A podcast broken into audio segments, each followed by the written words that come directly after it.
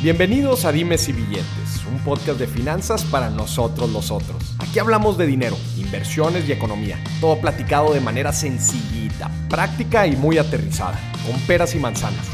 Yo soy Maurice Dieck, un fiel creyente de que necesitamos educación financiera para tomar mejores decisiones en nuestra vida. Y también creo firmemente que juntas la educación e inclusión financiera son pilares fundamentales para que todos tengamos una vida mejor. Así que prepárate. 3, 2, 1. Comenzamos. Les aseguro que este episodio de Dime si Billetes va a ser muy diferente a lo que normalmente están acostumbrados a escuchar en este podcast. En este episodio vamos a hablar sobre la ciencia, sobre los científicos, sobre los físicos, cómo es su carrera, específicamente hablando en México, en Latinoamérica, cómo se desarrolla un, un científico, ¿no? las oportunidades que tiene, las decisiones eh, profesionales a las que se va enfrentando a lo largo de su vida y obviamente eh, los proyectos que después pueden derivar, ¿no? Las implicaciones financieras de la ciencia, ¿no? Eh, y para eso tenemos un invitado muy, muy especial, una mente brillante de nuestro país. Alan Valdivia, ¿cómo estás? Bienvenido, físico en acelerador de partículas. ¿Cómo estás? Sí, así es. Muchísimas gracias por la invitación. Todo bien. Ya había tenido oportunidad de estar visitando eh, no solamente tu estudio, digo, ya habíamos podido tener algunas conversaciones, en privado, pero bueno, qué mejor que poder compartirle a tu audiencia lo que tanto nos llamó la atención, ¿no? De la intersección entre las finanzas y la ciencia. Sí, Alan, está increíble eh, desde que escuché de ti, de tu del, proyecto que traes actualmente, que ahorita entraremos a hablar de eso. Tu trayectoria es impresionante, o sea, trabajas en el, en el CERN en, en Suiza, para los que no sepan, pues es este, el acelerador de partículas que están sacando todo tipo de descubrimientos y todo. Tienes un doctorado, ¿verdad? Ahí, eh, sí. Un doctorado en, física, eh, auspiciado por el CERN. Eh, eres eres ingeniero físico. Sí. Por la Universidad de Guanajuato. Guanajuato de Guanajuato. Sí. Platícanos un poco de tu trayectoria, de cómo decides ser físico y, de, obviamente, cómo llegas a Suiza. Sí, bueno, eh, en realidad desde que era bastante joven, eh, yo tenía más interacción con personas que se dedicaban a la ingeniería y tenía una atracción, digamos, por eh, todo tipo de tecnologías y digamos que fue por mi entorno que yo me vi influenciado a creer que lo que yo podía hacer como vida profesional era dedicarme a la ingeniería porque era a lo que tenía acceso, ¿no? ¿Vienes de una familia de ingenieros? No en realidad, eh, digamos, quienes pudieran ser primos, eh, sí, ya fueron como de esa generación, pero definitivamente al nivel que vamos a, explicar aquí eh, o en el campo científico, sí me tocó a mí ser el primero, pero no el último, porque tanto mis dos hermanos también, ya contaré un poquito más pero somos tres hermanos eh, ingenieros físicos científicos, ¿no? Tres ingenieros físicos científicos. ¿Tú, tú pusiste el desorden o quién, sí, lo puso? Sí, yo soy el mayor de los tres. Este, Roberto está especializándose en computación cuántica, eh, Giovanni en temas de imanes superconductores y yo en el tema de aceleradores de partículas. Entonces, sí fui el que empezó a hacer el desorden en la familia, pero ya cuando vieron esa posibilidad, no se les pudo escapar de la mente. Todos egresados de la Universidad de Guanajuato. Sí, bueno, regresando un poquito a ese, a ese tema que me estabas preguntando, eh, sí, efectivamente egresamos de la Universidad de Guanajuato y lo que sucede es de que cuando estaba tratando de decidir a qué me iba a dedicar, yo tenía esta noción de que me quería especializar en algo de ingeniería, pero tenía tanto conflicto con decidir en cuál, ¿En cuál? porque todas me llamaban la atención, ¿no? O sea, la computación, la mecánica, la electrónica, para mí era un tema de una dificultad enorme para poder tomar una decisión porque eso implica descartar todas las demás, ¿no? Aunque puedas hacer una transición. Y por el, del, en, la misma forma, en realidad, en la escuela, pues está muy segmentado a materias, ¿no? O sea, tenga o no tenga sentido para el futuro eh, que nos espera, pues tienes materias segmentadas, matemáticas, física, química, entonces eh, tenía un, eh, me destacaba, digamos, en los temas particularmente de, de ciencias, ¿no? De física, de química. ingenuamente, que no lo respaldo ya a estas alturas, yo decía, pues es que me interesa la física, pero no quiero ser licenciado en física, ¿no? Digo, eh, ahorita podríamos hablar de las diferencias, pero era lo que yo creía en ese momento, ¿no? Decía, yo quería ser ingeniero. Y ya faltando muy poco para tomar esa decisión por las fechas, simplemente se me ocurrió, dije, a ver si existe algo así como la ingeniería química, ¿por qué no existiría algo así como la ingeniería física? Y simplemente así una breve búsqueda en internet me di cuenta que existía esa profesión y solamente en aquel entonces había en cuatro lugares del país, muy al sur, muy al norte, muy al centro y la otra opción era justamente en el Bajío, en la ciudad de León, ¿no? En la Universidad de Guanajuato, pero en la ciudad de León. Y eh, dije, ¿sabes qué? Esta es la manera en la que puedo no tomar una decisión, o sea, porque en lugar de preguntarme si, si, las rectas intersectaban en un punto o si simplemente iban a separarse, pues siempre y cuando hiciera el, punto suficientemente grande, siempre iba a encontrar la manera de que intersectara, ¿no? Y cuando leí la descripción de la ingeniería física, o sea, me creí por completo la descripción y dije, no, o sea, este, esta es mi profesión, ¿no? Y ese fue el primer paso para... ¿Y, ¿Y tú eres originario de? De Michoacán. De Michoacán, sí, tú eres de Michoacán. Sí, de hecho tuve que salir del confort de... Saliste para ir a León, ¿cierto? Sí. Y, o sea, ¿qué te imaginabas tú cuando decides, oye, pues yo quiero ser ingeniero físico, güey? ¿Qué te imaginabas? Que, todos cuando escogen su carrera como que se imaginan sus primeros momentos trabajando o cómo se ven de grandes y no, y se, se imaginan algo. ¿Tú qué veías? Bueno, lo que en, particular me llamó la atención de la descripción de la profesión era que a diferencia del resto de las ingenierías y que aclaro, o sea, no tiene que ver nada de que una sea mejor que la otra, la ingeniería física estaba justamente pensada para ser el puente de intersección entre eh, las ingenierías eh, digamos, eh, que tienen una especialidad particular que podríamos englobarlas en el mundo de la tecnología y el conectar con el mundo de la ciencia, o sea, concretamente con la física, pero con otras disciplinas.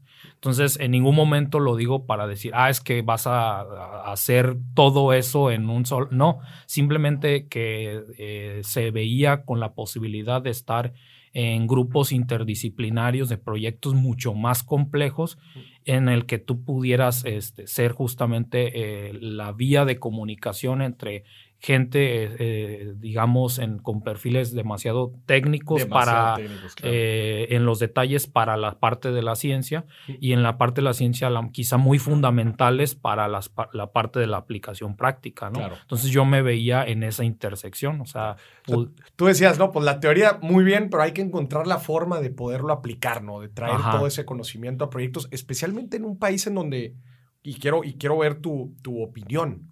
¿Falta mucho más desarrollar la industria? ¿Cómo ves? Sí, eh, es uno de los temas recurrentes eh, dentro de los eh, proyectos que he manejado, la necesidad de pensar en la creación de industrias, ¿no? Porque de pronto la gente que se especializa ya en una ingeniería, eh, quizá no todas las personas reflexionan al respecto, pero si tú ya puedes eh, elegir como carrera una ingeniería, es porque ya existe una industria a la cual tú te vas a poder insertar pero en algún momento alguien o un grupo de personas tuvo que tomar la decisión de crear esa carrera, viendo hacia el futuro. Hoy nos parece evidente que carreras como ingeniería en software, mecánica y aeronáutica existan, pero en algún momento fue una apuesta eh, controlada, ¿no? Con sabiendo las probabilidades. Pero el punto aquí es de que hablar de la creación de una industria implica de alguna manera la recirculación de los recursos, tanto humanos como financieros, ¿no? Entonces, hay muchas industrias que hoy en día apenas estarían en proceso de formación o de consolidación y que todavía no existe la posibilidad de que tú puedas decir, quiero ser un, un, ingeniero en aceleradores de partículas, por ejemplo. Eso no existe, ¿no? Y eso no significa que en un plazo eh, corto, mediano o largo no exista una industria de aceleradores de partículas, porque la aplicación científica es un porcentaje minúsculo, de todas las cosas que se pueden hacer. Entonces, hoy en día, hablar de una profesión así como ingeniero en computación cuántica, ingeniero en imanes superconductores, ingeniero en eh, aceleradores de partículas, pues suena incluso futurista, ¿no? Y está dentro de una categoría que se conoce como tecnologías emergentes. Mm. Pero a alguien tiene que impulsar este, la creación eh, simultánea tanto de esas industrias como de los profesionales que ingresen ahí. ingresan. ¿Tú cómo decides? O sea, ¿cómo, cómo entras a, la aceleración de partículas? O sea, ¿te gradúas y qué, cuáles son los siguientes pasos que tomas? Sí, bueno, previo a la graduación tienes que tomar una lección en el área en la que te vas a especializar. Es común dentro del campo de las ingenierías, ¿no? Y otra cosa que también es común, pero mm, quizá con la madurez o inmadurez de la edad para tomar la elección de dónde vas a estudiar, no siempre tienes la posibilidad de tomar lo siguiente en cuenta. Y concretamente es que por más que tu carrera se llame exactamente igual, eh, por lo menos al final tienen diferencias demasiado notables que necesariamente tienen que ya sea estar orientada a uno de los dos siguientes polos. El primero, la realidad local.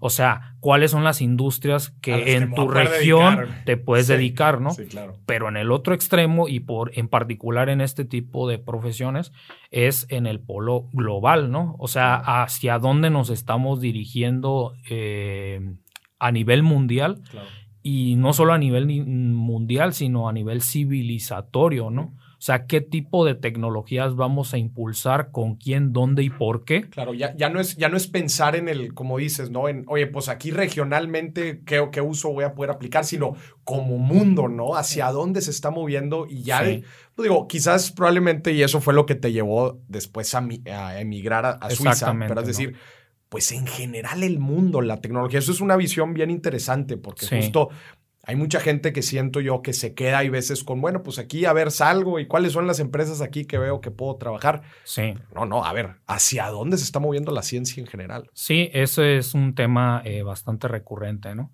Eh, entonces, eh, ya cuando estás en esas etapas terminales, había, al menos en la, la región del Bajío, eh, quien esté familiarizado con el estado de Guanajuato, pues sabrá que es el tema de los autos, eh, el tema, eh, en realidad el tema de los autos mm, se puede subdividir en muchas cosas, ¿no? Y hay mm, todo tipo de empresas que suministran tecnología a estas armadoras principales, ¿no? Entonces, el tema de la óptica, por ejemplo, es uno de los mm, ramas importantes, al menos dentro de la, de la división en la que yo he estado eh, preparándome y concretamente tiene que ver al mismo tiempo con que ahí en la ciudad de León está el Centro de Investigaciones en Óptica. Entonces está muy planificado para que luego tú hagas un posgrado en algo relacionado a la óptica, la optoelectrónica o la optomeca, eh, este, bueno, son tres áreas, ¿no? Pero orientadas hacia, hacia, la, óptica, ¿no? El otro tema es el de la energía, eh, ya sea combustibles fósiles o energías eh, verdes, renovables, o sea, esa es otra área, y tiene la posibilidad de un programa general en donde no necesariamente tomes lo que ya está disponible, pero gracias a tus asesores, y las conexiones que de pronto se puedan tener a nivel global puedan, digamos, establecer un programa específico para ti, tomando como materias con la dificultad adicional que es lo que a mí me tocó pasar, que no hay quien te enseñe cuando, te, cuando quieres ser pionero en un área en particular, ¿no? Entonces, ¿Eso te pasó a ti al, terminar la carrera? Sí, sí, sí. Eh, no quiere decir que en el mundo no hubiera quien, ¿no? Solamente estoy hablando de que en aquel entonces la realidad era tomar clases físicamente, ¿no? Hoy en día alguien supongo que no tendría que tener ese tipo de limitaciones porque pues eh, un profesional de cualquier parte del mundo pudiera fungir como tu mentor, como, tu mentor. como, como mínimo, ¿no? Entonces, en realidad a mí me tocó que en lugar de tener una modalidad en donde, pues, en un salón de clases, ya un plan de estudios debidamente pensado se lo da a un grupo de personas, fue, ok, ¿quieres especializarte en esto? Sí hay maneras de conectarte con X o Y laboratorio, pero para dar esos pasos tienes que prepararte y te va a tocar hacerlo este, tú, ¿no? Claro. Entonces fue como de... Prepararte financieramente también, ¿no? O sea, si vas a tener que viajar a otro lado, vivir en otro lado, ¿no? ¿A eso te refieres? Me refiero más a la parte académica porque ahora que mencionas eso, si quieres, abordo ese tema, ¿no? Resulta que al menos en México, cuando tú dices voy a hacer un posgrado, quizá en las áreas fuera de los campos de la ciencia y la tecnología, eso necesariamente implica que tú vas a pagar tu posgrado. Entonces requieres de una planeación financiera y todos los temas que tú dominas en, para, para, comunicarle con tu audiencia. ¿no? hay, no hay incentivos, o sea, no, te no hay becas. Eh... Es, a lo, es a lo que iba, ¿no? Mm. Dentro del campo de la ciencia y la tecnología, concretamente existe algo que se llama el Programa Nacional de, de, de Posgrados de Calidad, el PNPC. Y a grandes rasgos, si un posgrado cumple con determinados criterios eh, mm, internacionales, en realidad, eh, se, tienen programas de financiamiento a través de becas eh, por parte eh, concretamente del Consejo Nacional de Ciencia y Tecnología, el CONACYT.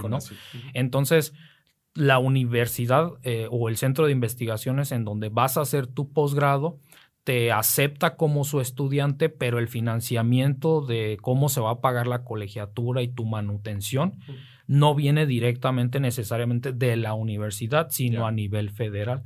Entonces, me atrevería a decir que el 99% de los físicos, o bueno, 9 cada 10 físicos, por lo menos en México, no hacen un posgrado pagado en México, ¿no? O sea, tiene una solidez eh, financiera o un impulso por parte de lo, federal para que tú puedas hacer algo así. Entonces, la planeación no es un tema financiero, es más bien un tema de elegir en qué te vas a especializar, a qué posgrado vas a poder aplicar y muy probablemente, o más bien eh, la forma en la que se hace es que la asignación de tu beca está, eh, digamos, eh, empalmada directamente con que te acepten o no en la institución, a la que vas a estar. Entonces, en el momento en que te informan, tú has sido elegido para hacer este programa, es sinónimo de, ya estamos tramitando tu beca para que lo único que te tengas que concentrar es volverte el experto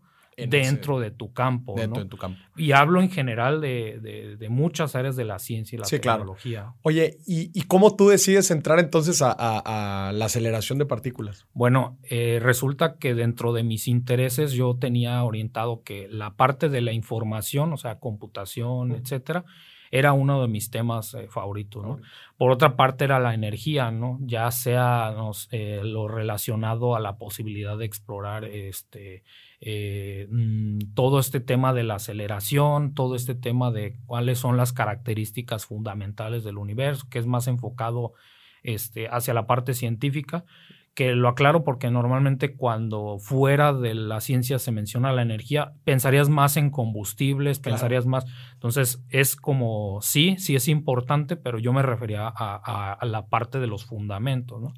Y el otro tema era el, el espacio. Entonces decía, bueno, por las características de las personas que, a las que yo podría acceder dentro de mi entorno, y una combinación de qué era lo que más me llamaba la atención. O sea, decía, pues sabes que eh, me interesa bastante el tema de la energía, ¿no? O sea, me iba decantando por esa opción. Eh, todo esto antes de graduarte, ¿verdad? Sí, te sí. empiezan, porque te empiezan a decir, es, eh, encamínate hacia la rama donde te vas a querer desarrollar. Claro. Y en ese sentido sí se parece a una planeación financiera, pero el recurso que estás administrando es tu tiempo, no tanto así tu, capital, ¿no? Entonces sí tienes que decir, a ver, si yo quiero especializarme en esta cosa, necesito hacer estos extras, tomar estos cursos extras para poder orientarme hacia donde quiero ir. Entonces mm, es común que puedas hacer decisiones como voy a adelantar materias durante el verano o eh, voy a tomar más o menos materias en este semestre con respecto al otro, porque el último lo quiero tener más libre para tener una estancia. O sea, sí tienes que hacer ese tipo de, administración de tu tiempo, ¿no? Eso es bastante vital, pero sí, todo eso es antes de la graduación, ¿no? Entonces tú empiezas a tomar todos estos cursos y te gradúas y ¿qué haces inmediatamente? Me da mucha curiosidad. Cuando te gradúas, ¿qué fue lo primero que hiciste profesionalmente? Bueno, eh, mm, podríamos discutir si lo, si lo calificamos como profesionalmente o no, pero justamente, al menos en el mundo de la física, lo más común es que inmediatamente de graduarte de la licenciatura ya estés incluso aceptado en el posgrado. En el posgrado. En el posgrado, ¿no? Y ese es el, la mayoría de los casos que tienen eh, una pretensión de realizar una carrera académica o especializarse en la ciencia, ¿no? Es relativamente poco común que alguien que tenga ese plan decida, mm, voy a hacer otra cosa, eh, voy a trabajar, voy a ahorrar, porque como está el incentivo de la beca, tú puedes eh, dirigirte concretamente a eso, ¿no? Fue mi caso precisamente y ya antes de salir de la, de la ingeniería, yo ya sabía que había entrado hacia la maestría, ¿no? Ahora, lo que sí me fue acercando hacia todo el tema del CERN es que resulta que, al menos en México, existe algo que se llaman los programas tanto experimentales y teóricos de estancias en el extranjero. Y es algo que se gestiona también por medio del CONACIT. Entonces, lo que se hace es que se difunde la convocatoria en las distintas instituciones donde se ofrece el programa de física y eh, se hace un entrenamiento de algunos cuantos días, o al menos esa fue la modalidad en la que a mí me tocó participar y lo regular es que la gente se especialice en, otras áreas del campo de la física de partículas, no en la de aceleradores de partículas, que en realidad es relativamente nuevo, incluso en el momento en el que estamos hablando, ¿no? Entonces, eh, cuando se hacen estas convocatorias, llegan estudiantes de ciencias de todas partes de México, se hace un entrenamiento altamente intensivo sobre los temas que posiblemente verías en estos laboratorios internacionales, se hace un primer, eh, más bien un segundo filtro, porque el primero es si te aceptan o no, de acuerdo a tu trayectoria académica, etcétera. Y lo último es una entrevista en inglés en donde te, eh, te tienes que exponer, digamos, ¿por qué razón tú querrías estar en X o Y laboratorio? Donde, por ejemplo, eh, sigue siendo cierto que el CERN es el más popular, al menos dentro de los estudiantes, y ahí te vas dando cuenta, por ejemplo, que si todo mundo empieza a decir, yo me quiero ir al CERN por esto y por esto, quizá no tengas la suficiente información para conectar el hecho de que quizá para lo que tú quieres hacer no necesites ir necesariamente al CERN, ¿no? Entonces. Platícanos nada más rápidamente, porque igual estamos dejando a alguien atrás. ¿Qué es el CERN? El CERN es el Centro Europeo para la Investigación Nuclear, mm. que en realidad, eh, por un tema de preservar su marca, digamos, no han buscado cambiarle el nombre porque en realidad lo nuclear, eso ya era en los 70 O sea, para que la audiencia lo tome en cuenta, o sea, el, núcleo de, cualquier átomo en realidad es eh, inmensamente enorme comparado con las escalas a las que estamos hablando aquí, que es la física de partículas. Entonces, el, el, CERN conserva sus siglas, pero en realidad se le conoce pues como el Centro Europeo de la Física de Partículas, ¿no? aunque ya no coincida el, el, nombre. Claro, que la gente igual y lo puede relacionar si ves, si vieron la película, ¿en cuál salía? En el Código Da Vinci sale. Sale en el Código Da Vinci. Es como este túnel, ¿no? Es un túnel que va por eh, la frontera de ¿qué es Suiza y Francia. Sí, lo. ¿Verdad? Es un diámetro. Lo, lo describo si quieres rápidamente, ¿no? Este dispositivo que se llama el Gran Colisionador de Hadrones, eh, por sus siglas en inglés LHC, es una máquina que está construida 100 metros bajo tierra en las inmediaciones de la frontera entre Francia y Suiza y tiene una circunferencia aproximada de 27 kilómetros eh, justamente en su, en su circunferencia. ¿no? Y el objetivo es que dentro de este túnel hay al menos dos anillos donde uno de los anillos hace acelerar partículas en una dirección, digamos, a favor de las manecillas del reloj, y el otro anillo en contra de las manecillas del reloj, y que cuando alcanzan una determinada energía de, objetivo, se hacen colisionar un haz con respecto al otro, y de esas colisiones es que se puede estudiar cómo se constituye la naturaleza. Te contaba antes de iniciar la grabación de una analogía, que es como las personas cuando, pues, o los niños concretamente que quieren saber cómo funciona, que si el cochecito de, de, control remoto, lo que sea, eh, a lo mejor los padres no, no, están de acuerdo y entiendo por qué, pero de pronto destruyes tus juguetes para ver de qué están hechos y en la medida en la que puedes encontrar la forma de volverlos a ensamblar, eso te da una comprensión de cuál es su funcionamiento. Entonces, en realidad, los físicos de aceleradores de partículas, pues somos como niños, pero con juguetes más caros. Y se hace de manera profesional, ¿no? Eh, esa es como a grandes rasgos la idea. Pero lo que colisionas son las partículas eh, de las que está hecha la materia mm. y ya los productos que puedan e-, emerger de esto eh, se analizan y se saben cuáles son sus constituyentes y más importante quizá aún, cómo interactúan estos constituyentes. Sí, justo como dices, el, objetivo es como encontrar estas partículas que son lo que arman los átomos y toda la materia. ¿Cuánto tiempo eh, estás todavía en el CERN? Bueno, en este momento terminé mi estancia de doctorado. Ok. Y ya te grabaste. Eh, sí, o sea, es, ese es lo que implica. Y yo he estado colaborando con el centro desde 2015, entonces inicié desde no saber absolutamente nada, precisamente porque eh, ya te conté que no es algo que tú te puedas especializar en México, ¿no? Pero no en particular en México, eso es un área que en el mundo incluso sigue siendo eh, muy emergente. O sea, en la actualidad no, hablamos de que no habría más de aproximadamente 5 mil profesionales en el mundo especialistas en, aceleradores de partículas. ¿no? Entonces, en el mundo incluso es un, algo muy particular. Eh, entonces, eh, desde 2015 aproximadamente eh, pude entrar dentro de los programas que son para estudiantes en el verano y hice una instancia nada más de dos meses. Y de eso surgió la invitación como de nos gustó que fue lo que hiciste, pero está incompleto porque era de esperarse que en dos meses no terminara. No se puede eh, ¿Qué te parece si ahora que entres a la maestría vienes y continúas con tu investigación? Entonces, desde que yo ya estaba eh, en los inicios de la maestría, yo ya tenía mi plan de... ya eh, tenías un pie en el CERN. Sí, sí, ya tenía los contactos, ya tenía mi proyecto, ya tenía mi asesor. Y ese es el tipo de planeación que se llega a hacer, porque concretamente en México resulta que los programas de maestría en física y, que no es necesariamente así en el mundo duran dos años aquí. Y el plan es que el primer año llevas materias eh, altamente especializadas sobre la física y el segundo año está pensado para que te dediques completamente a hacer un proyecto de investigación. Y al final presentar tu tesis sobre los resultados de tu investigación. Entonces yo me dediqué justamente a asegurarme un lugar en el CERN donde ya tuviera un proyecto al cual dedicarme, ¿no?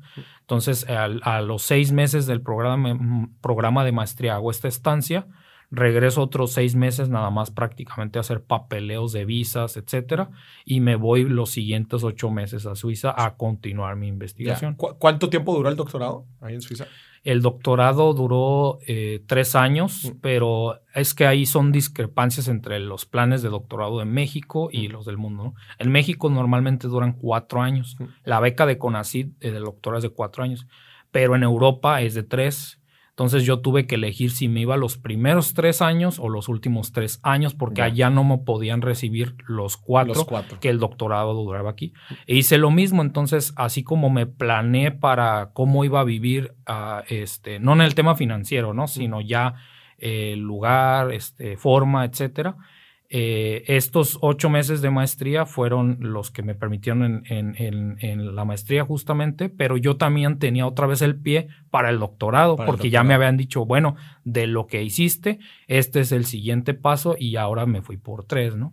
Entonces, en este momento estoy en esa transición entre el doctorado y posiblemente un postdoctorado, ¿no? Que es el siguiente ¿Y nivel. ¿Buscarás hacerlo allá también en, en, el, en Suiza? Es una de las opciones, pero justamente, eh, digamos, en los proyectos eh, tanto de divulgación y como los tecnológicos que he estado impulsando, he mencionado eso que me ha permitido eh, suficiente holgura, digámoslo de esa manera, para eh, sin pensar en hacerlo rápido y tomar una decisión simplemente por inercia, mm.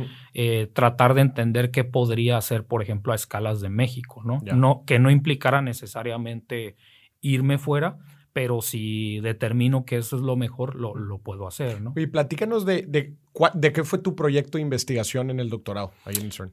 Bueno, voy a tratar de hacerlo lo, más básico posible porque resumir cinco años de investigación de frontera en cinco minutos pues, está complicado, ¿no? pero quizá la audiencia haya escuchado la mal llamada, que es lo que tengo que aclarar desde un inicio, la mal llamada partícula de Dios. Olviden ese nombre. El bosón de Higgs, pero es el bosón de Higgs, ¿no? O sea, olviden el nombre anterior, no tiene nada que ver, es una mala traducción nada más. la partícula de Dios. Sí, es, una mala, traducción. Nada más para hacerlo llamativo, ¿no? Me imagino. Marketing. Eh, y funcionó, pero eh, enfoquémonos en que en realidad este, otro tipo de cosas a las que sí estamos completamente eh, envueltos y que quizá por eso mismo no les prestamos atención es lo que le llamamos luz aquí, como la que tenemos en el set, es nada más radiación electromagnética. Y la gente sí tiene noción que de alguna manera está hecha, aunque tendría que aclarar detalles sobre si esa frase es científicamente completa. Eh, hecha de partículas que son los fotones, ¿no? Fotones. Entonces hay una noción de que un campo electromagnético está hecho de partículas que se llaman fotones, ¿no? Pues hay una, había una duda de, por ejemplo, cuál era la razón por la que las partículas que vemos en el laboratorio tienen las características que tienen, en particular su masa, lo que la gente llamaría peso, peso, pero su masa, ¿no? Entonces no había una explicación de cuál era el origen de la masa de ciertas partículas y se propuso que así como el campo electromagnético, el gravitacional, eh, el nuclear débil y fuerte, que estos últimos dos quizás no sean eh, conocidos popularmente, pero mencionemos lo que existen más campos. Hay uno que justamente eh, se propuso teóricamente para explicar por qué las partículas tenían masa. Y quien lo propuso justamente fue Peter Higgs. Entonces, Peter Higgs dijo, este es el mecanismo que explicaría que este campo le diera esta propiedad a las partículas. Y el, experimento del gran colisionador de hadrones tenía el principal objetivo encontrar esa partícula. Si encontrabas esa partícula, implicaba que el campo existía. Y si el campo existía, implicaba que el mecanismo funcionaba. Si el mecanismo funcionaba, completabas la última pieza del rompecabezas que para que la gente lo comprenda un poco más, así como en su momento eh, la tabla periódica de los elementos, que pues quien, quien sea que haya pasado por educación básica quizá recuerde, ay, eh, eh, recuerda estas propiedades y en este orden y etcétera. Bueno, en su momento, cuando se descubre la ley periódica, lo que significa es que se predijo que tenía que haber huecos faltantes, o sea, porque no se conocían todos los elementos. Y gracias a encontrar esa periodicidad en la naturaleza fue que se hicieron experimentos y encontraron todos los átomos que faltaban de ese mapa. Bueno, a escalas muy, muy fundamentales, en el siguiente nivel, ya no de química, sino de física, existe algo que se llama el modelo estándar de las partículas fundamentales. Y también se tuvo que completar las piezas del rompecabezas, pero no solo encontrar las piezas, sino cómo se unen esas piezas. Entonces, a las piezas les llamamos partículas fundamentales. ¿Qué son qué? ¿Los protones? No, el protón, es una partícula que está compuesta de otras que sí ah, son fundamentales. El protón concretamente se constituye de quarks. Así se le llaman a esas partículas fundamentales. Partículas fundamentales que quizá la gente sí ubique sería el electrón, del cual la, toda la electricidad dependemos de esa partícula. ¿no? Y hay otras que tendría que listarlas, pero el, punto crucial aquí es que se predijo que tenía que haber faltantes dentro de esa tablita. Se hacen esos experimentos y una de esas partículas faltantes era el bosón de Higgs. Mm. Entonces, por eso fue todo ese experimento para poder completar el equivalente a la tabla periódica. Y así como en su momento era algo solamente científico, como de, ¿y para qué estás encontrando elementos, ¿no? Si, lo, si nuestra realidad es de lo que está hecho el aire, de lo que está hecho nuestro cuerpo. O sea, ¿por qué querrías encontrar? Y los científicos en su momento es, pues no lo sé. O sea, a mí me interesa y los vamos a descubrir. Pues todas las industrias, eh, aquí podríamos listar todo lo que ha impactado desde que se estableció esos conocimientos. No fue de un año para otro, ni una década, y es un desarrollo hacia futuro y nuestra civilización en gran parte está como está gracias a la química concretamente, que bueno, la gente que haya estudiado química quizá no esté de acuerdo con esto, pero eh, la química es una rama de la física en, en varios sentidos, no quiere decir que sea mejor que otra cosa, pero La electrónica misma también, en su momento, todos los desarrollos de transistores lo hicieron científicos eh, físicos concretamente. Y ya cuando se establece a nivel de prototipo y de que las cosas funcionan, ya dices, esto tiene potencial, hagámoslo una, una industria, ¿no? Claro. Y surge la ingeniería electrónica, eléctrica, etcétera. ¿no? Claro, pero fue a partir de ahí, ¿no? O sea, Sí. y, y es, y es lo que dices, a ver, pues en el acelerador de partículas, ¿no? Chocan, chocan estas dos... eh, eh, ¿qué, qué fue lo que chocó? Son haces de protones. haces de protones, descubren el, el bosón de Higgs, arman el completo el, el, el rompecabezas, rompecabezas. pero no significa que esa partícula eh, era la que, ¿no? Porque se, como que se, se platicó un poquito que esa era la partícula más fundamental y que unía a todas las demás. No necesariamente. Sí, no, no necesariamente eh, a ni- al nivel que nos permite describir lo que te llamé del modelo estándar de las partículas Mm. fundamentales. El rompecabezas ya está completo Mm. a ese nivel, pero resulta que hay ciertos fenómenos físicos que no se pueden describir dentro de, de ese marco conceptual Claro. y justamente se le da el nombre, bueno, quizá no tan creativamente, de física más allá del modelo estándar. es simplemente decir, aquello que todavía no es descriptible Sí. porque, por lo que ya creamos saber, ¿no? Entonces hay concretamente tres fenómenos que intentaré no extenderme de más, pero uno de ellos es el hecho de que en el universo toda la materia de la que estamos hechos eh, justamente le llamamos materia, Mm. pero hay una contraparte que es lo de la antimateria. Ajá. Y la antimateria, cualquier experimento que realices a nivel de laboratorio, siempre vas a encontrar que se produce en igual cantidad. O sea, tú puedes a partir de algo que no es material, como la radiación electromagnética, concretamente los llamados rayos gamma, eh, un rayo gamma puede al mismo tiempo producir que no crear, que hay una historia de por qué este, se tuvo que hacer esa distinción que luego de la producir podré y no crear. Ajá, pues de producir. eh, y se crea tanta materia como antimateria. Ok. Y ¿Para sucede. crear un balance? En física es muy importante los balances, Los no, balances. no porque así lo queramos, sino porque la naturaleza Así funciona así, o al menos es lo que creemos eh, ver. Y eh, el proceso opuesto también es verdad. Si pones eh, materia con antimateria, van a aniquilarse, es el término técnico que utilizamos, y producen eh, otro tipo de, de cosas, ¿no? Pero ya no materia. Entonces, a nivel de laboratorio siempre hay un balance. Para en términos financieros, para que nos entendamos, es como no vas a crear ni eliminar eh, capital, sino que si yo te presto 100 pesos, Claro. yo tengo más 100 y tú tienes menos 100, Sí. pero en realidad la suma sigue siendo cero. Correcto. Hay un balance. O ¿no? como en el balance general, ¿no? Que dices, oye, pues todo lo que tienes ti- tiene que, afec- tiene que afectar o lo pusiste tú o lo pediste prestado, pero tiene que venir de algún lado. Tiene ¿no? que y por venir. eso tiene que sumar. Y tiene eso que venir de algún lado, ¿no?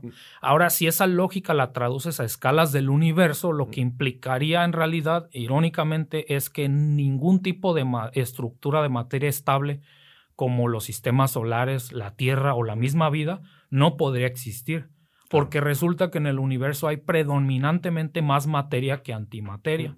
Entonces, hay, a ese fenómeno se le conoce como la asimetría bariónica del universo. Es un tecnicismo para decir, para decir, no tenemos ahorita una explicación de por literal de por qué existimos. O sea, si las leyes que entendemos a nivel laboratorio aplicaran a nivel de todo el universo, se desestabilizaría. Claro, eso es algo bien interesante, ¿no? Y corrige, corrígeme si me equivoco. O sea, las leyes físicas que vemos que aplican en el universo cuando las analizamos a nivel fundamental de átomos, no concuerda. Sí, eh, pero no concuerdan en un sentido de que una cosa esté bien y la otra esté mal, sino que es una cuestión de escala. Eh, quizá pudiera pensar, o sea, imaginemos que estamos tomando una fotografía de las leyes del universo. Mm.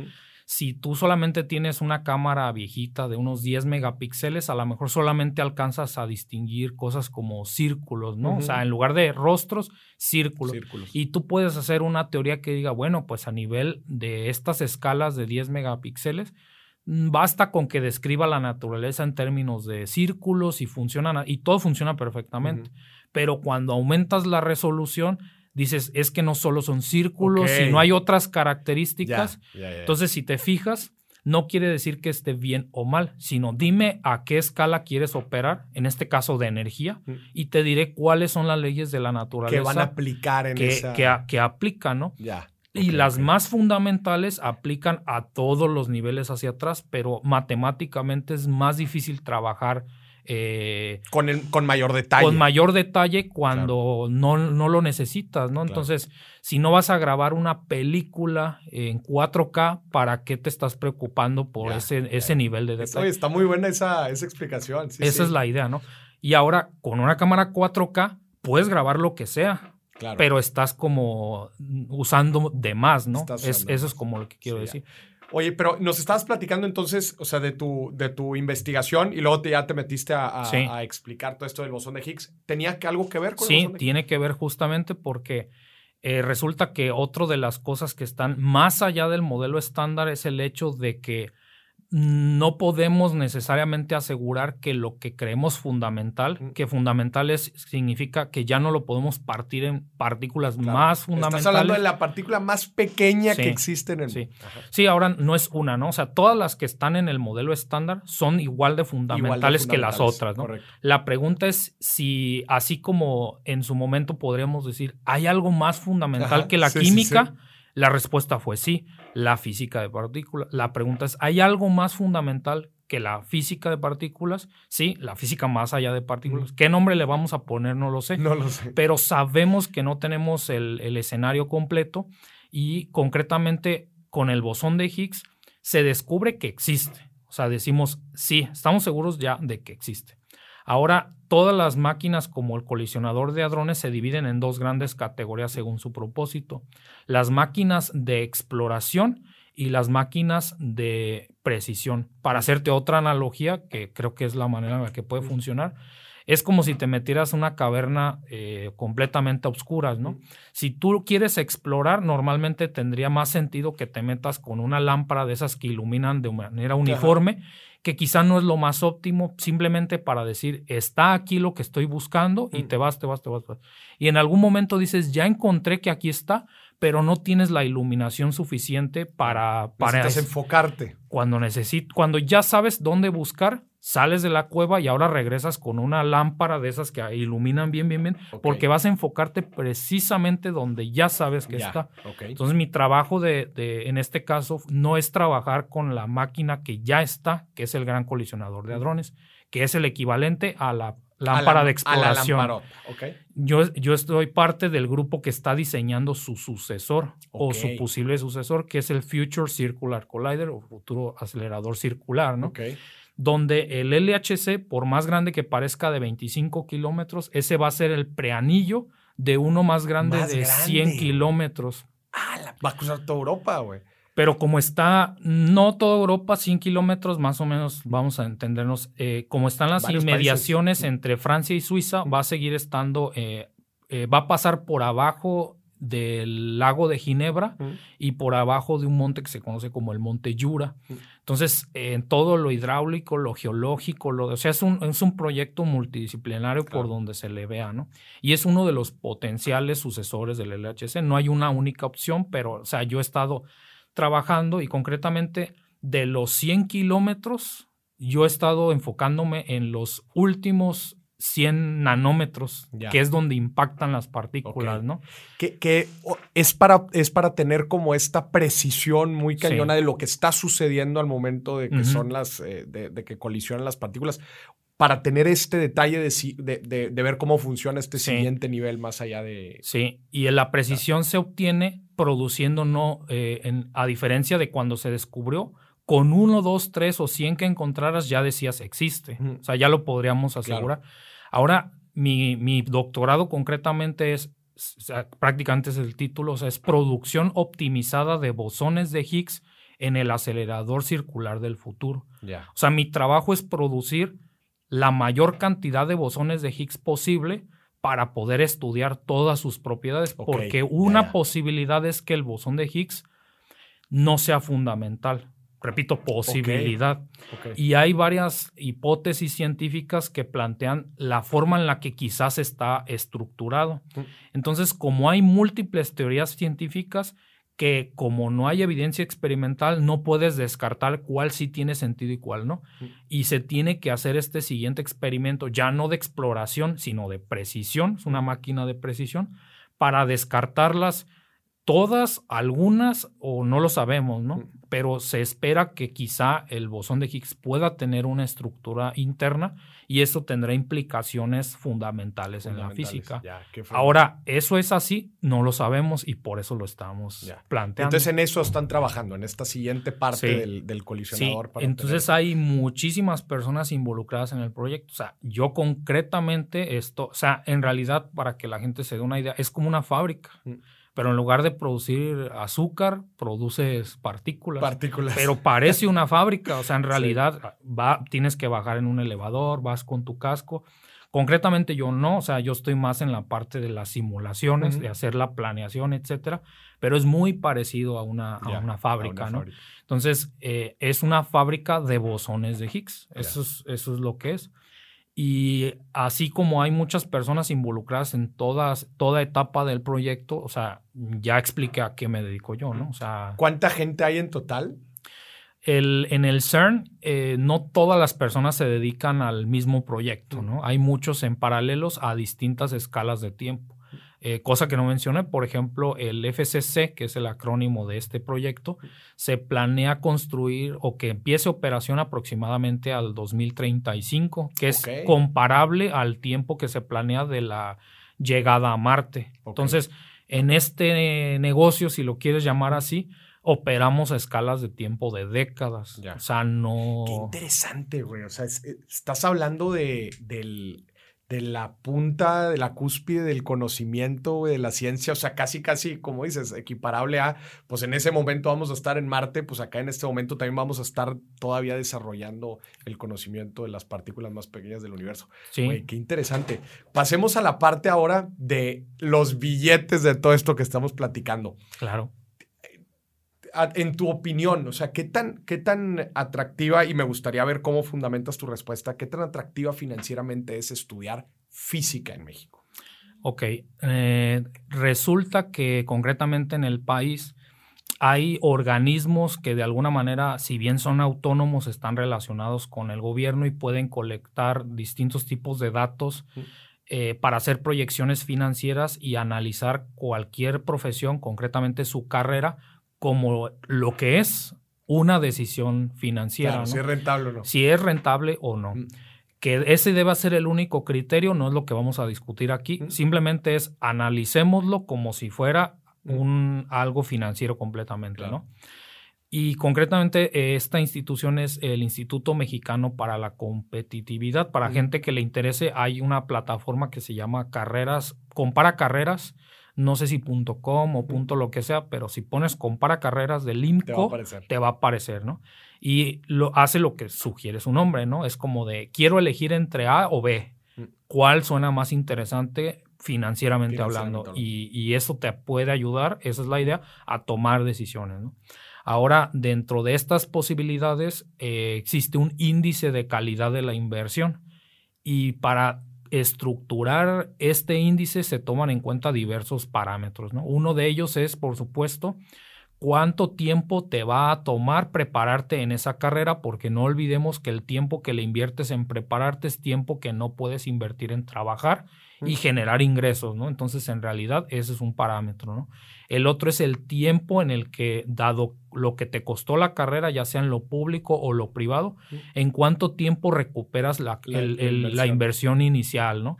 Otro tema es el nivel de empleabilidad, etcétera. Y son varios índices los que se toman en cuenta y se hace un ranking y eh, bianualmente se despliegan este tipo de datos y es eh, notoriamente destacado eh, concretamente la carrera de física, no necesariamente que aparezca en el primer lugar siempre, pero dentro del top 5 o 10 te lo vas a encontrar, ¿no? Justamente aquí, aquí estoy viendo el top 10, top 10 de las carreras mejor pagadas. Ah, hay subdivisiones, ¿no? Hay subdivisiones. Está el top de las mejor, mejor y peor pagadas, ¿no?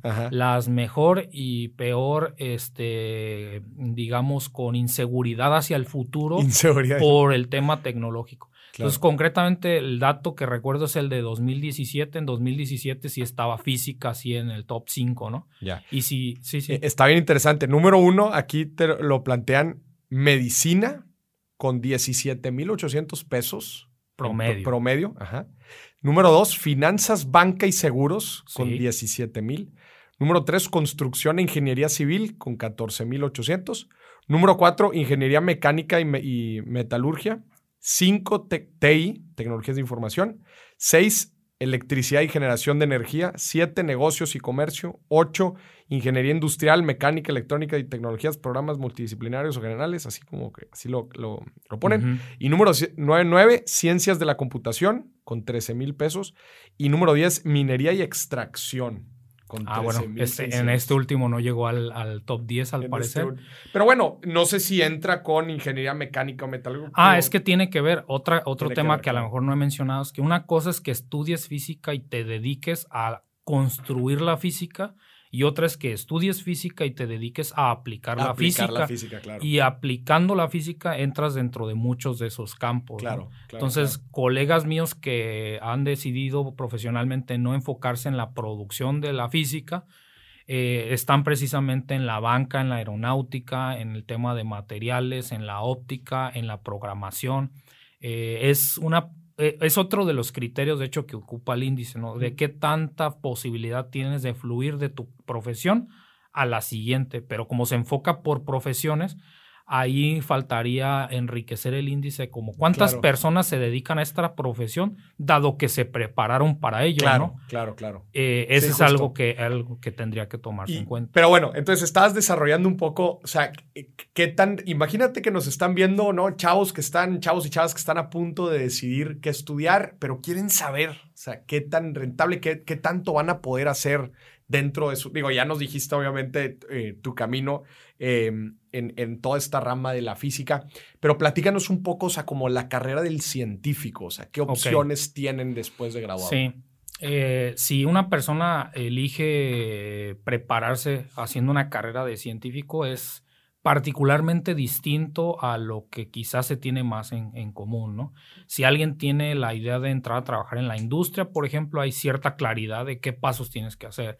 Si quieres entrar a X o Y otra profesión, de alguna manera hay suficientes profesionales por tanto tiempo que tienes acceso a esa información. Pero resulta que, eh, al menos en México, eh, la mayoría de las personas eh, requieren de estar en un tipo de institución pública, concretamente ya sea alguna universidad o un centro de investigación especializado. Y normalmente esto se parecería más a cómo operan, digamos, los maestros, eh, concretamente de, la, dentro de la Secretaría de Educación Pública, todo este tema de plazas, etcétera, ¿no? Pero eh, no es como algo inmediato de que tú egreses del doctorado porque hay que aclarar que dependiendo de la institución a la que tú eh, pretendas, digamos, entrar como profesor investigador, que esa es otra cosa a tomar en cuenta, a diferencia de otras partes del mundo, donde solo puedes ser eh, o puedes dedicarte a ser solo profesor o solo investigador, en México es muy común que se le exija a la gente ser profesor investigador. O sea, quieres investigar, también tienes que estar frente a un grupo y transmitir esos conocimientos. Eso es muy común eh, podríamos entrar en los pros y en los contras porque mm, ser investigador no implica necesariamente que tengas la pedagogía para transmitir tus conocimientos, Pero, te lo obligan. Pero es parte de, esto, ¿no? Como no hay suficiente, ya sea como lo quieras analizar, ¿no? Ya sea que no hay suficientes plazas públicas para todos los profesionales de la ciencia o que quizá la iniciativa privada no es la que ha sabido integrar a sus laboratorios y centros privados de investigación al, capital que se produce de conocimientos. Eh, se han formado figuras transitorias, que es lo que justamente le llaman cátedras. Hay una figura que se llama las cátedras CONACID, que está dentro del plan de la carrera que, repitiendo otra vez, es muy similar a los profesores que tienen una carrera, me parece que le llaman carrera magisterial, ¿no? Que es como que entras con un sueldo, pero si haces ciertos criterios o cierto tiempo o, eh, cosas así, pasas a ciertos niveles y va aumentando. Bueno, el, el paralelo en, en, México existe el Sistema Nacional de Investigadores.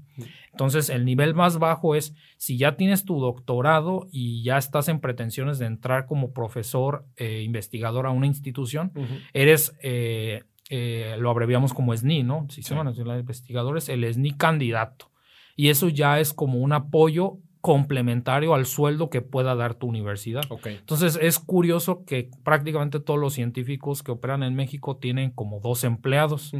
O sea, eh, la institución a la que pertenecen y tienen una base y a nivel federal les pagan, les pagan este plus de acuerdo a los criterios que existe en el Sistema Nacional de Investigación. Que puedes llegar a varios niveles, ¿no? Entiendo en el Sí, entonces existe el nivel candidato, el, el, el, SNI 1, 2, 3 y me parece que el último no es directamente accesible por los mismos criterios, pero se conoce como el SNI eh, emérito, ¿no? Ya te vuelves un profesor emérito. Y de acuerdo al nivel al que estás, eh, no es tanto como de ya es un dinero para ti y es el único objetivo, ¿no? Normalmente tiene que ver con, sí, un extra eh, a tu sueldo, pero aparte de eso tienes derecho a, por ejemplo, un cierto monto para asignarle a, tener estudiantes. Entonces, como de, ah, mira, aparte de lo que ya te corresponde, hay un recurso que te permite públicamente decirle a tus alumnos, miren, tengo este proyecto y si trabajan conmigo, estas becas hay, ¿no? Y estas son adicionales a las que ya te he contado previamente. Entonces es muy común que puedas eh, ser como asistente de investigación y beneficiarte, de Beneficiarte, sí. Pero hablemos, hablemos de números, o sea, porque hay muchísima gente que dice que la, toda la rama de la ciencia y los científicos y los investigadores están mal pagados en nuestro país. Luego salió ahorita que andamos con toda esta polémica que salió del, del CONACIT y los investigadores. O sea, hablemos de números, o sea, estos apoyos que reciben, digo, yo sé que puede, quizás puede variar por nivel, pero sí. O sea, ¿de cuánto estamos hablando que un, que un investigador puede estar ganando en nuestro país? Te voy a decir algo, porque es mi percepción, y probablemente esté equivocada, me gustaría ver qué opinas tú, pero mi percepción es que muchos de los científicos tienen que migrar a otros países eh, por, quizás por, em, empiezan por programas doctorales o programas de posgrado en donde, pues básicamente los apoyan, ¿no? Y muchas veces sucede, ¿no? Probablemente lo que te pasó a ti, que, oye, pues es que si yo quiero ejercer desde, quizás no una, no una ingeniería tan compleja como la tuya, pero computer science, ¿verdad? Programación. Sí. Oye, pues si quieres en verdad estar en el, en el máximo nivel de esa, de esa categoría, pues sinceramente no está en México. O sea, si quieres trabajar en, el, en, el, en lo top de la programación, pues quizás vas a estar en Nueva York, quizás vas a estar en Silicon Valley, ahí te vas a estar desarrollando, ¿no? Igual sucede en muchas otras industrias, ¿verdad? O sea, eh, de ingeniería. Tú, oye, pues, colisionador de partículas, pues no lo vas a hacer en México, ¿no? O sea, tienes que irte a Suiza. Entonces, mi pregunta es, o sea, ¿en verdad es lo suficientemente atractivo en nuestro país o en verdad te tienes que ir a otro lado para que tengas en verdad una, una, pues una remuneración interesante y atractiva? ¿Qué opinas tú?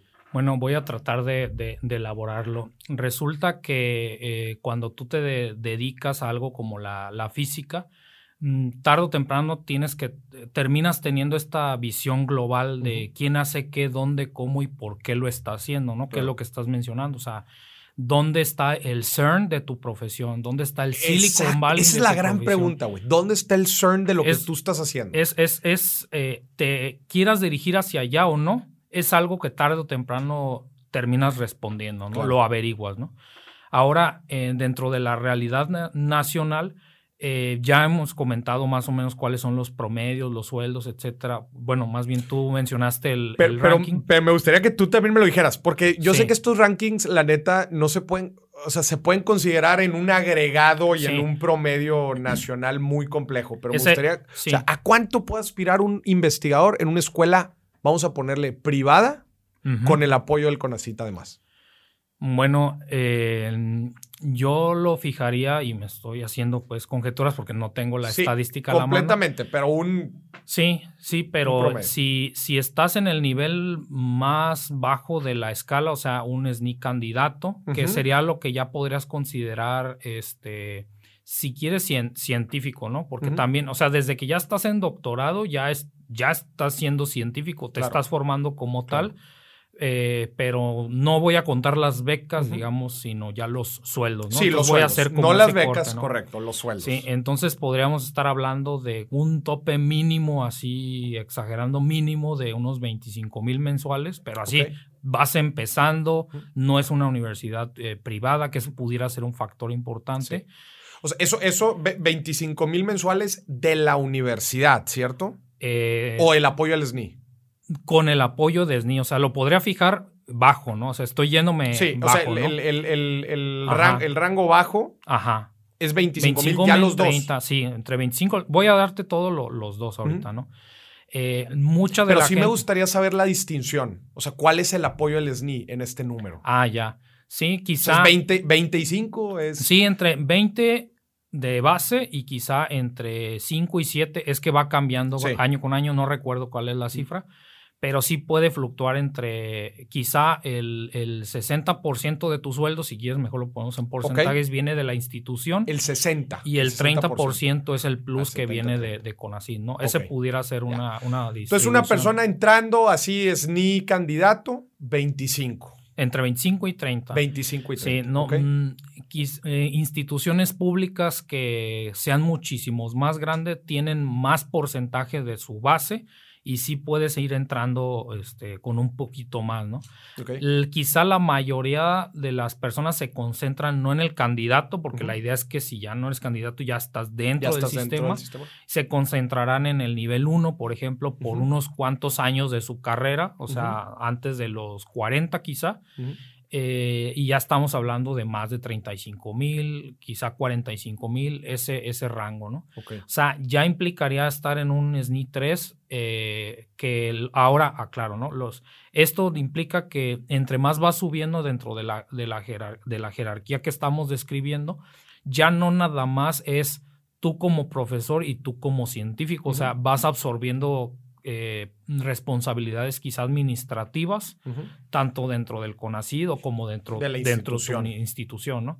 Entonces, no hay un tope mm, concreto, pero tú puedes dedicarte a la ciencia haciendo estas tres características, hacer el tema administrativo, hacer el tema eh, de la investigación y hacer el tema de la docencia.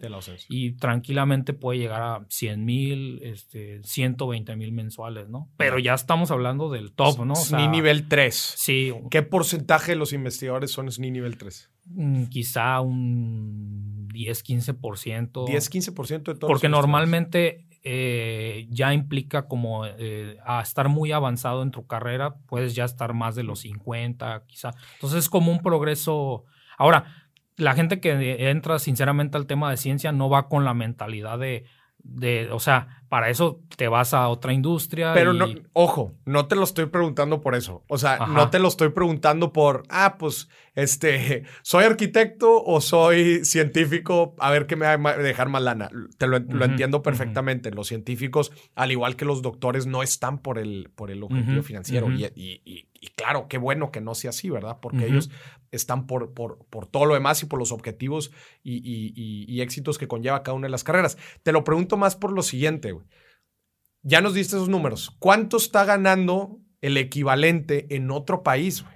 Ah, Esa es mi duda. O sea, mi gran, mi gran inquietud de todo esto es la fuga de talento en nuestro país. Pues mira, directamente te lo digo, o sea, en el top, top, top más alto de, de, otros países, o sea, no vamos a hablar de los promedios. Pero el equivalente a un SNI 3, es a lo que voy. Sí a lo, sí, a lo que quiero llegar es, si estás en el, prácticamente en el tope de carrera en un país como México, el nivel de ingresos que puedes tener, si lo comparas con el top de los países, exactamente, exactamente. eres comparable con el mínimo de ese país con el mínimo. Sí. O sea, el top en México está comparable con el mínimo. Con el mínimo de otros países. ¿Qué, ¿Cuáles son los países que están en el top de la investigación científica? Depende del campo, pero en el que estamos hablando, pues es Francia y Suiza, ¿no? Concretamente el CERN, ¿no? Entonces, por eso de primera mano sé de qué, de qué estaríamos hablando. y incluso dentro del campo, o sea, al menos en, en Suiza sí está pues un 25% más mínimo, 30% más del segundo lugar, digamos, ¿no? O, comparado con otros laboratorios en el mundo, ¿no? Entonces, o sea, además, o sea, en Suiza estás hablando que ahí estás en el top de los tops. Por eso, por eso quizás sea una comparación hasta cierto punto injusta, porque mm, eh, la diferencia se explicaría por muchos otros factores, como el mismo país, ¿no? O sea, la visión que tienen además. Eh, además, ¿no? Ahora, evidentemente, ese es un criterio importante que incentiva lo que coloquialmente se conoce como fuga de cerebros, pero mm, de alguna manera quería expresar lo siguiente, ¿no? Muchas de las personas que por el motivo que hayan tenido han tenido que emigrar a otros países, no sé, eh, muchos se concentran en Estados Unidos y en países de Europa, sin especificar en cuál muchos de ellos no es como que mm, no se pudo aquí, me voy y ya no quiero saber nada del país, ¿no? Muchos de la generación a la que yo pertenezco no podríamos haber eh, continuado en esa dirección sin el apoyo de la gente que se tuvo que ir primero y que tuvo que salir del país y que no pudo estar trabajando en México, ¿no? Porque son los puentes entre los laboratorios del mundo y nosotros. Entonces, ese tipo de cosas quizá no se toma en cuenta o no se valora, porque no es como se fueron y ¿y dónde está? Y claro, no es por ahí, ¿no? Eh, creo que es bien importante hacer esa aclaración. O sea, a ver, fuga de talento, pues sí, se escucha igual y muy feo, ¿no? Pero al final de cuentas es la gente que está creando los enlaces, ¿no? Para igual también una transmisión de conocimiento y de proyectos, que eso vamos a entrar a platicar ahorita, porque tú traes unos proyectos bien interesantes que quieres aplicar aquí en México con base a todo lo que aprendiste y, fuiste desarrollando en, el CERN. Me encanta esta, esta aclaración porque sucede igual también, por ejemplo, el, tema de los programadores, ¿no? Que es una de las principales, este, que dicen, no, es que los programadores en México se quieren ir porque están ganando el triple o cuatro veces más en Estados Unidos pero muchas veces son ellos los que vuelven y son ellos los que ponen las empresas con todo el conocimiento y traen el capital y traen todo el... O sea, es importantísimo esa aclaración que tú acabas de hacer. Platícanos, Alan, de qué proyectos, o sea, tú estás aquí en México después de una tremenda experiencia en el mismísimo acelerador de partículas en Suiza y estás en esta transición de eh, ver qué sigue, si el postdoctorado, etcétera pero traes unos proyectos bien interesantes con aplicaciones muy tangibles en nuestro país. Platícanos de qué, de, qué se trata. Sí, concretamente estoy impulsando al menos dos proyectos eh, que contemplan un abanico de distintas audiencias a las que se puede dirigir. ¿no? Por un extremo es la parte de la divulgación científica que, y es hacia una eh, audiencia más eh, general, donde se hace contenido, digamos, a través de Internet y se difunden este tipo de proyectos. ¿no? Y en el otro abanico no es directamente dirigido a audiencias eh, generales o públicas, sino ya es como algún tipo de divulgación científica, quizá empresarial, si así le quisieras ver, que es lo que tú estás diciendo. Es como, mira, tengo el, conocimiento de este tipo de tecnologías con quien hay que hablar para que se puedan implementar en, México, ¿no? Pero eh, sí hay un proyecto que ha ido destacando más eh, que el resto porque ha hecho resonancia con la realidad nacional, ¿no? Y concretamente es un proyecto que se denomina la planta de irradiación de alimentos. Ok. Que como contexto importante, eh, uno de los motivos por los que gente como yo terminó dispersa en el mundo especializándose en, en aceleradores es porque por lo menos hace 10, 15 años la comunidad científica nacional identificó la necesidad de tener en el territorio un dispositivo científico de naturaleza similar al colisionador, pero mucho más compacto y con otro propósito que eh, si te dijera el nombre técnico que es fuente de luz sincrotrón, quizá no diga mucho, pero si te menciono como nanoscopio, mm. ya podríamos entender que este instrumento es lo que va a permitirnos de ser fabricado hacer todo lo nano, ¿no? Estudiar todo lo nano, nanomedicina, nanomateriales, nano... ¿Es un eh, pequeño colisionador? Es que el objetivo no es colisionar. Resulta, resulta que eh, cuando tú haces que las partículas se guíen en una circunferencia, parte de la energía se pierde porque irradian energía.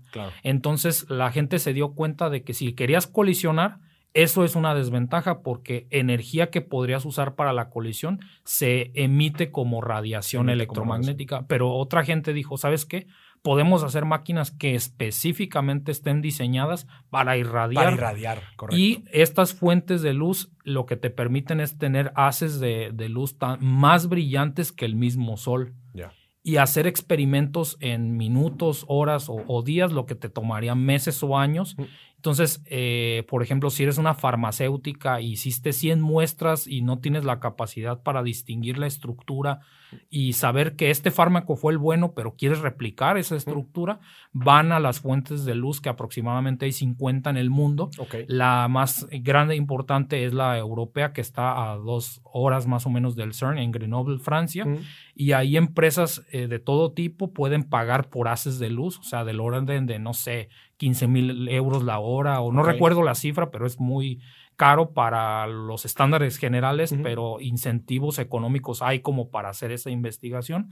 Y en esa óptica, el, gobierno, particularmente el Senado, dijo, sí, está interesante, pero no tienes eh, ahora sí que el capital humano para hacer ese tipo de proyectos. Aquí en México. Aquí en México pero lo que sí podemos hacer es dar presupuesto para incentivar que se dispersen en el mundo en diferentes laboratorios, aprendan lo que tengan que aprender de los diferentes componentes y eventualmente puedan regresar a no que directamente sean quienes fabriquen el dispositivo, sino entrenar a las siguientes generaciones.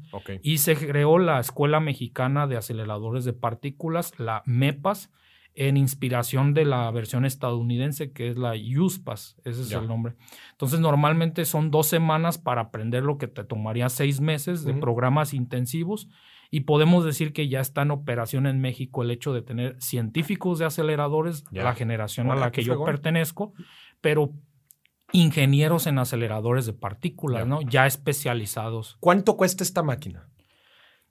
Eh, el, la fuente de luz sincrotrón eh, sí es eh, cara, o sea, podríamos estar hablando de que por cada kilómetro, y normalmente puede estar entre 5 y 3 kilómetros, quizá hablemos de un, millón de dólares, no, un billón de dólares más o menos. Un billón de dólares. Esa es la inversión que se necesita. Que se necesita, necesitaría, ¿no? O sea, esas máquinas sí son increíblemente costosas. Mm. Eh, digo, te, te, quedo a deber exactamente, a lo mejor hasta me equivoqué por un orden de magnitud, pero los datos que tengo más actualizados es del proyecto que ya concretamente yo he estado impulsando más, que no es el de la fuente de luz, sino que justamente para llegar ahí se han planteado proyectos intermedios de menos energía que sean de interés industrial. Mm. Entonces, esta planta de irradiación de alimentos requeriría pues un acelerador de muy baja energía comparado con este y ese fija el límite de 150 millones de dólares, ¿no? O sea, 150 millones de dólares, bueno, eso ya está un poquito más en rango. Eso es más accesible, o sea. ¿Qué podría ser? ¿Qué beneficios trae? Bueno, la planta de irradiación de alimentos es, eh, un nombre menos técnico sería un esterilizador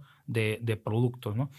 Normalmente sí tenemos la noción de que cosas como frutas y verduras empiezan los procesos de fermentación porque hay microorganismos que alimentándose de los, los nutrientes empiezan a producir eh, alcoholes y eso ya este, concretamente es más notable en el tema de la caña de azúcar, por ejemplo, ¿no? El jugo de la caña de azúcar pero no es el único producto, ¿no? Lo voy a usar nada más como ejemplo. Entonces, si el jugo de la caña de azúcar solamente lo extraes, empieza a oxidarse inmediatamente al paso de unas cuantas horas, se oscurece y el proceso de fermentación comienza. O sea, si lo, lo, plan, lo quisieras, podrías producir alcohol, que se hace, pero el objetivo es sacarle azúcar, no alcohol.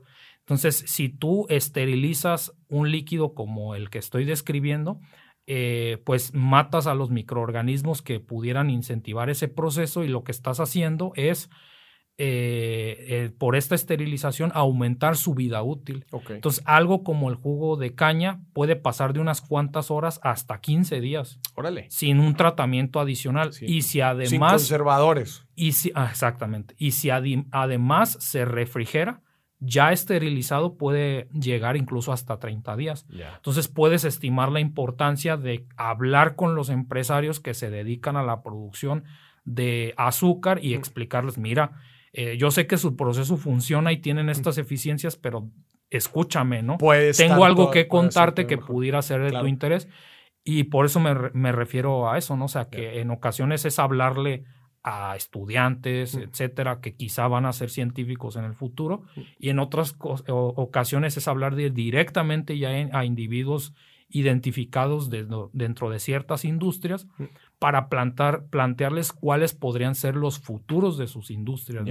¿Y cómo vas? O sea, estás, estás en este proceso de levantar capital para este proyecto. Sí. Resulta que no, no, es un proyecto que inició así recientemente, o sea, no es nada más una idea, ¿no? Ya se han hecho estudios de viabilidad para implementarse en, ciertos estados, por ejemplo en Michoacán, que de hecho esa fue la razón por la que eventualmente dentro de mi doctorado prácticamente me hicieron hacer otro doctorado en mi tiempo libre porque decían, bueno, Alan es el que es de originario de allá, tendrá más noción de la realidad de qué productos y etcétera y sumando sus conocimientos de aceleradores, pues tendrá más sentido que eh, abandere el proyecto, ¿no? Y por temas de que quienes lo impulsaron originalmente, algunos ya pasaron a jubilarse, etcétera, que en, en, las en la Universidad de Michoacán fue cuando se empezó a impulsar. Eventualmente, pues eh, el grupo al que pertenezco en, Guanajuato terminó siendo como el heredero intelectual de la, idea, y eventualmente terminó cayendo a mis manos. Entonces, eh, por el interés de la misma gente, es como de, me invitan a dar una conferencia en el tema de no sé, la gente que se especializa en ingeniería en, ingeniería en agronomía, ¿no? Siempre hago el ejercicio así como te platiqué, o sea, venía con, eh, traté de venir con datos más relevantes a la audiencia del tema de las finanzas de carreras o así, y haciendo el mismo ejercicio con la gente de agricultura, pues yo llegué diciéndoles, mira, está este proyecto, ¿no? O sea, intersectamos eh, tu profesión con la mía en esto y de la misma gente me han ido exigiendo irme preparando cada vez más, enfocándome en, esa área, ¿no? Y, pero ¿cómo vas ahorita con, la, o sea, con el proceso de levantamiento de capital? ¿Ya has hablado con algunos empresarios? ¿Cuál ha sido su respuesta? Sí, hemos hablado eh, con empresarios. Eh, el primer paso fue hacerles de su conocimiento de qué trataba el proyecto y cuáles podían ser los beneficios. Y estamos como en una etapa muy temprana de, inyección de, de capital, ¿no? Porque lo que ya se ha conseguido ha sido por parte del sector público, que es concretamente el CONACID. Entonces, eh, gracias a que el CONACID dio como los primeros incentivos, que sería como un capital semilla, eh, se pudo empezar a caminar en esa dirección. O sea, ya se ha podido tener eh, donaciones incluso de tecnología por parte de Brasil, colaboración técnica por parte de Australia. O sea, no es nada más eh, el grupo ¿no? al, que, al que yo pertenezco. Ya se han unido más esfuerzos. Se han unido más esfuerzos, pero con, desafortunadamente con el tema de la contingencia, el equipo que se estaba diseñando, en realidad codiseñando con nuestro equipo, del cual ahí sí yo era el, responsable de las simulaciones, concretamente, eh, yo tenía que decirles al laboratorio en Estados Unidos, necesitamos este equipo con estas características, así, así, porque lo iban a manufacturar ahí. Entonces se pausó porque en lo público hay tiempos muy marcados de tienes que terminar el proyecto en octubre porque ahí cerramos el ciclo de no sé qué. y, y, fue como en marzo nos dimos rápidamente cuenta de que la fabricación no iba a estar disponible y simplemente se tuvo que pausar ese proyecto, ¿no? Dijimos, pues en lo público no se va a poder en este momento por esos tiempos, ¿no? Y ahí fue cuando tomé la iniciativa de decir, voltear a, lo privado para explicarle los beneficios que pudiera tener algo así, para desatorar ese, esos, esos, esa periodicidad, ¿no? Esas limitaciones que sí se encuentran en el sector privado. qué fregón. Entonces seguramente tendrá que ser una figura que involucre el desarrollo de tecnología por parte de universidades y beneficios industriales económicos por parte del sector privado. Buenísimo. Oye, Alan, déjanos tus datos para cualquier persona que pueda estar escuchando el episodio y quiera más información o inclusive esté interesada en, entrar al proyecto, ¿en dónde te pueden encontrar? Sí, todos mis datos de contacto están en mi página web, que ahí lo podré ir actualizando, que es www.valdivia, ambas, valdivia.org .mx. Valdivia las dos. Valdivia las dos. Ya si me quieren contactar por correo, mandarme un WhatsApp y... Este, las dos con V, ¿cierto? Sí, las dos con V. www.valdivia.org.mx. y tiene muchas aplicaciones en, en diferentes industrias, ¿no? Solamente di un ejemplo. Claro, pero entradita en la alimentos, ¿no? exactamente.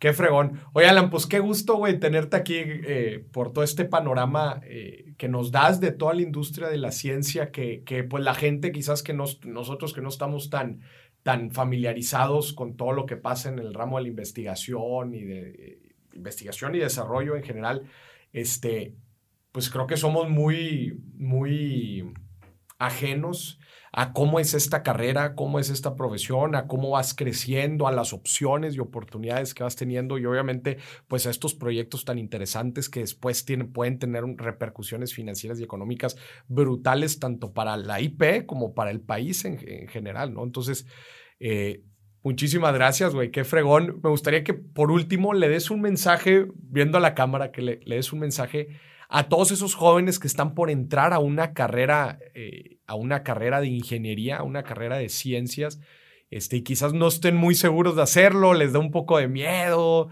Me gustaría que les dieras un mensaje. Bueno, eh, concretamente la idea sería que en algún momento yo estuve en esa posición, ¿no? Mm. Y desafortunadamente, o más bien a pesar de eso, eh, de no tener la posibilidad de hablar con un científico. Eh, tuve la fortuna de tomar las decisiones correctas, pero prácticamente a ciegas en ese mm. momento, ¿no? Pero hoy en día a través de Internet, pues he intentado transmitir la idea de que eh, soy accesible en ese tema y mm. hemos podido apoyar a estudiantes, ¿no? Entonces pueden contactarme en cualquier momento y trataré de apoyarlos en la toma de decisiones sobre su carrera profesional y que para cualquier tema de, divulgación, por ejemplo, pues pueden en todas las redes sociales buscar This Charming Quark y ahí seguramente estarán nuestros datos de contacto para platicar sobre cuáles son las opciones. Ese es el nombre de tu canal, This Charming Quark. This Charming Quark es el proyecto de divulgación para estudiantes, mm. futuros Qué chingón. Y es a través de hacer pues este ruido en redes sociales que hemos podido llamar la atención de gente que ya concretamente diría, este proyecto me interesa, háblame más, ¿no? Ese es el mecanismo que hemos este, encontrado. Y por otra parte también tenemos otro proyecto que es más eh, de entretenimiento porque también hemos identificado que cuando solamente hablamos de ciencia, la gente ya tiene un prejuicio, bueno o malo, desde el momento en que les digo, hola, soy científico, me ven con lentes, con mi personalidad, ya me ponen en una cajita, ¿no? O sea, de qué pueden hablar o qué no quieren hablar conmigo. Entonces, el Discharming Quark es más sobre temas de conocimiento y tratamos de hacerlo entretenido, pero identificamos que si tratábamos directamente de hacer un producto de entretenimiento y que a través de eso pudiéramos hablar de ciencia, mm. hemos podido llegar a este más. Y de hecho es eh, también en formato podcast que se llama explícitamente. Y ahí, explícitamente se llama. Y ahí analizamos canciones, que es en realidad una excusa, eh, y así como de justamente eh, sé que tu hermano concretamente tiene también contenido que se relaciona a sí, eso. se analizan. Entonces, eh, eh, eh, mientras que su contenido es más relacionado a la parte de quizá filosofía y psicología, nosotros no analizamos las metáforas, sino tal cual, el concepto es eso, explícitamente lo que dice la canción, analizar cómo pudiera ser posible científica o tecnológicamente. Entonces, pues ya, ya, te estaremos, ya te estaremos invitando. Sí, no, este, muchísimas gracias. Oye, Alan, pues qué gusto, güey. Definitivamente eres una mente brillante y qué bueno todo lo que estás haciendo también para desarrollar tanto los proyectos como la educación científica en, nuestro país. Y pues te deseo mucho éxito en los siguientes eh, proyectos. Y aquí tienes una, pues un medio de divulgación para todo lo que necesites. Igual, pues en una de esas encontramos aquí algún empresario interesado que, quiera entrarle de alguna forma a los proyectos. Pero bueno, pues te agradezco muchísimo eh, por estar aquí. Dime, dime si billetes es tu casa. Muchísimas gracias por Hasta la próxima. Nos vemos.